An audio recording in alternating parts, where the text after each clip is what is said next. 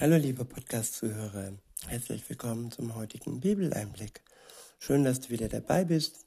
Heute habe ich ein Kapitel aus dem Hebräerbrief. Es ist das Kapitel 13 und ich verwende die Übersetzung Hoffnung, beziehungsweise nein, das Buch von Roland Werner.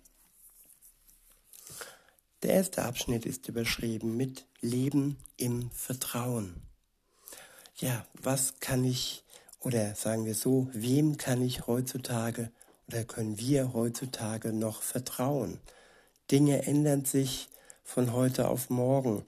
Menschen werden untreu, Politiker versprechen etwas und halten nicht, was sie versprechen. Ja, Freundschaften kommen, Freundschaften gehen, es werden Ehen geschieden und das Misstrauen in die Menschheit, in die Welt in das Leben wächst und wächst. Und was ist fest und was ist unveränderlich heutzutage? Das alleine und der alleine, ja, es ist Gott, der fest ist, der unveränderlich ist und dem wir vertrauen können, ohne dass unser Vertrauen missbraucht wird und ohne dass wir enttäuscht werden. Ab Vers 1 steht, die geschwisterliche Liebe soll fest bleiben. Ja, die Liebe zu Geschwistern ist verbunden mit der Liebe zu Gott. Gott ist eine beständige Sache im Leben eines Christen. Und die Liebe zu Mitchristen sollte genauso beständig bleiben. Weiter heißt es, Hört nicht damit auf, Fremde bei euch gastfreundlich aufzunehmen. Denn auf diese Weise haben manche sogar schon Engel bei sich aufgenommen, ohne es zu wissen. Denkt an die, die angefangen, die äh, gefangen sind, weil ihr als Mitchristen eigentlich zusammen mit ihnen im Gefängnis seid. Ja, Sie haben den Grund ihres Glaubens, warum sie gefangen sind. Und jeder, der an Jesus Christus glaubt, hat den gleichen Grund, um auch gefangen genommen werden zu können. Und wenn wir es nicht sind, dann sollten wir wenigstens im Gebet mit denen verbunden sein, die aufgrund ihres unseres Glaubens gefangen sind. Weiter heißt es, und denkt auch an die, die gequält werden, denn ihr seid doch zusammen mit ihnen im Körper des Messias verbunden. Seid euch allen, bei euch allen soll die Ehre, soll die Ehe, sorry, in Ehren gehalten werden. Das Ehebett soll nicht durch Ehebruch verunreinigt werden. Denn Gott wird die richten, wird die richten, die seine Ordnungen im Bereich der Sexualität missachten. Und auch die, die die, die Ehe brechen. Ja, die Sexualität ist eine kostbare, ein kostbares Gut, das uns Gott geschenkt hat. Und sie sollte innerhalb der Ehe, innerhalb der Ehe ausgelebt werden. In einem geborgenen Ort, voller Treue und Zärtlichkeit und Liebe. In Vers 5 heißt es, lasst euch in eurer Lebensführung nicht von der Liebe zum Geld bestimmen, sondern lebt zufrieden mit dem, was ihr besitzt. Denn er, Gott selbst, hat gesagt, ich werde dich nicht vernachlässigen oder verlassen. Darauf können wir uns verlassen, dass Gott uns nicht vernachlässigen wird und uns nicht verlassen wird, wenn wir ihm die Treue halten. Klar ist er auch allen Menschen zugetan, aber wirklich am Ende der Welt, wenn Jesus wiederkommt, dann heißt es, wer ist bei ihm, wer vertraut ihm, wer ist ein Kind Gottes und wer ist ein Feind Gottes. Weiter heißt es ab Vers 6, deshalb können wir voller Zuversicht sagen, Gott, der Herr selbst ist mein Helfer. Ich werde mich nicht fürchten. Was kann ein Mensch mir schon antun? Tja, was kann ein Mensch uns antun? Er kann uns im schlimmsten Falle ja das Leben rauben. Er kann uns aber nicht das ewige Leben rauben, wenn wir an Jesus Christus glauben. Und Jesus wird uns helfen in diesem unseren Leben, so dass wir das Ziel erreichen, ihn festhalten können und treu bleiben können bis zum Schluss. Ab Vers 7 heißt es, denkt an eure Leiter, die, die euch die Botschaft Gottes weitergeben, die, die die Botschaft Gottes weitergegeben haben. Schaut euch ihr Lebensende an und nehmt euch ihr Vertrauen auf Gott zum Vorbild. Jesus, der Messias, er ist immer derselbe gestern und heute und in die Ewigkeit hinein. Ich wiederhole, Jesus, der Messias, er ist immer derselbe gestern und heute und in die Ewigkeit hinein. Jesus ist beständig. Er ändert sich nicht. Er bleibt gnädig vom Anfang bis zum Ende. Wenn wir uns an ihn halten, wenn wir ihm vertrauen, dann wird seine Gnade uns gegenüber sich nicht verändern. Sie wird gleich bleiben bis in alle Ewigkeit hinein. In Vers 9 heißt es, beschäftigt euch nicht mit allen möglichen fremdartigen Lehrmeinungen. Denn es ist gut, wenn euer Herz wirklich fest wird. Fest im Glauben an Jesus Christus. Nicht am Schwanken zu dieser und jener Lehrmeinung, zu der Psychologie, zu dieser oder jener ähm, Glaubensrichtung, zu dieser oder jenige, jener Religion, zu diesem oder, oder jenem Führer, Machthaber. Unser Herz soll fest an Jesus Christus geklammert sein. Nur dann werden wir das Ziel erreichen. Weiter heißt es, das kann die Erfahrung der Gnade in euch bewirken. Es geschieht aber nicht durch die Einhaltung von bestimmten Speisevorschriften, die denen, die ihr Leben danach ausrichten, doch letztlich nichts nützen. Wir haben Zugang zu einem Opferaltar und dürfen das Fleisch des Altars essen. Darauf haben die kein Anrecht, die Gott immer noch nach dem alten System verehren.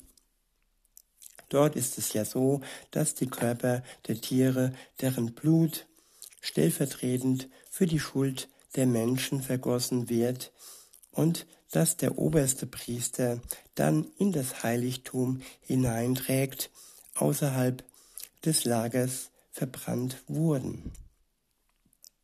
Ja, das waren Opfer und diese Opfer sind nicht mehr nötig. Es wurde Blut vergossen für die Schuld der Menschen von Tieren. Aber nach dem Opfer Jesu, der sein Blut für die Menschheit vergossen hat, sind keine Tieropfer mehr nötig. Das war das alte System, das war das alte und Jesus hat dies erneuert und ein für allemal ein Opfer gebracht, das nicht permanent wiederholt werden muss. Niemand muss mehr sterben, kein Tier, kein Mensch.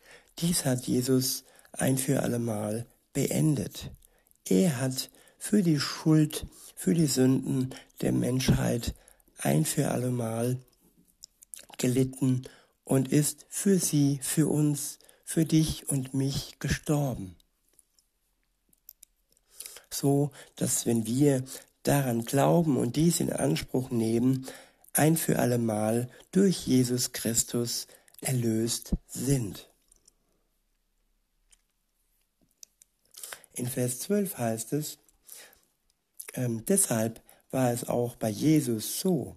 Er hat außerhalb der Stadttore gelitten, um durch sein eigenes Blut das Volk rein und heilig vor Gott zu machen. Lasst uns deshalb aus dem Lager hinausgehen hin zu ihm und die Verachtung, die ihm entgegengebracht wird, gemeinsam mit ihm tragen. Wir werden verachtet, Jesus wurde verachtet. Und diese Last und diese Verachtung teilen wir mit ihm zusammen. Er war der Erste, der es vor uns erlitten hat, dass er verachtet wurde und wir dürfen jetzt mit ihm zusammen die gleiche Verachtung durch ihn und mit ihm spüren. Durch den Glauben an ihn. Und wir können uns freuen, wenn wir ja leiden dürfen, weil wir an ihn glauben. Dieses Leid wird uns am Ende ja eine Belohnung und einen Sieg und den Sieg bringen. Weiter heißt es, denn hier haben wir sowieso keine für immer bleibende Stadt, sondern wir halten Ausschau nach der Stadt der Zukunft. Durch ihn, Jesus, lasst uns zu jeder Zeit Gott Dankopfer bringen. Ja, Dankopfer, keine Blutopfer mehr, sondern Opfer des Dankes für seine Tat am Kreuz für uns. Weiter heißt es, diese Danksagung geschieht, wenn wir deutlich seinen Namen bekennen. Hört nicht auf, Gutes zu tun und andere großzügig mit in euer Leben einzubeziehen. Denn solche Opfer sind es letztlich, die Gott wirklich wohlgefällig sind. Lasst euch von euren Leitern anleiten und fügt euch ein. Ihnen ist die Fürsorge für eure Seelen anvertraut. Und sie werden einmal dafür Rechenschaft ablegen. Verhaltet euch so, dass sie diese Aufgabe mit Freude erfüllen können und nicht unter Seufzen. Denn das, denn das ist dann letztlich auch für euch nicht gut. Betet auch für uns. Wir sind davon überzeugt, dass wir ein gutes Gewissen haben können, denn wir bemühen uns, unser Leben in allen Angelegenheiten gut zu führen. Gut zu führen mit Hilfe des Geistes von Gott. Er gibt uns Kraft, er gibt uns Liebe, er gibt uns Fähigkeiten, um unser Leben gut zu führen. Weiter heißt es, und noch mehr bitte ich euch, für uns zu beten, damit ich bald wieder bei euch sein kann. Der Gott, von dem der wahre Frieden kommt, er, der unseren Herrn, den Messias Jesus, den großen Schafhirten aus dem Reich des Todes wieder ins Leben herausgeführt und das besiegelt hat durch das Blut, das eine ewige Verbindung zu Gott ermöglicht.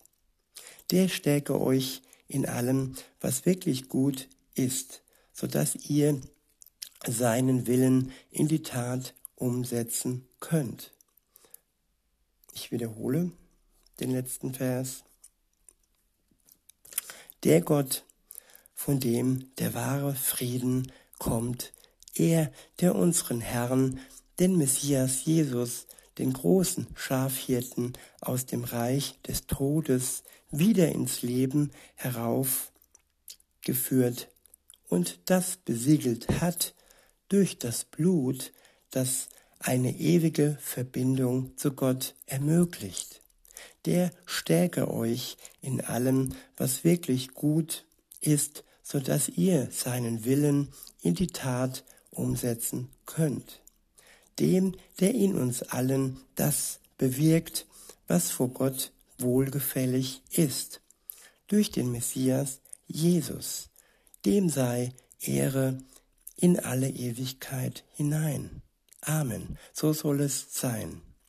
Ich ermahne euch, Geschwister, nehmt diese seelsorgerliche Ermutigung ernst, die ich euch in aller Kürze geschrieben habe.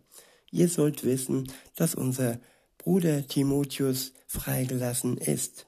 Wenn er bald kommt, werde ich euch zusammen mit ihm besuchen. Grüßt alle eure Leiter und alle, die ganz zu Gott gehören. Die Christen aus Italien senden euch Grüße. Gottes freundliche Zuwendung sei mit euch allen. In diesem Sinne, liebe Zuhörer, wünsche ich euch noch einen schönen Tag und sage bis denne.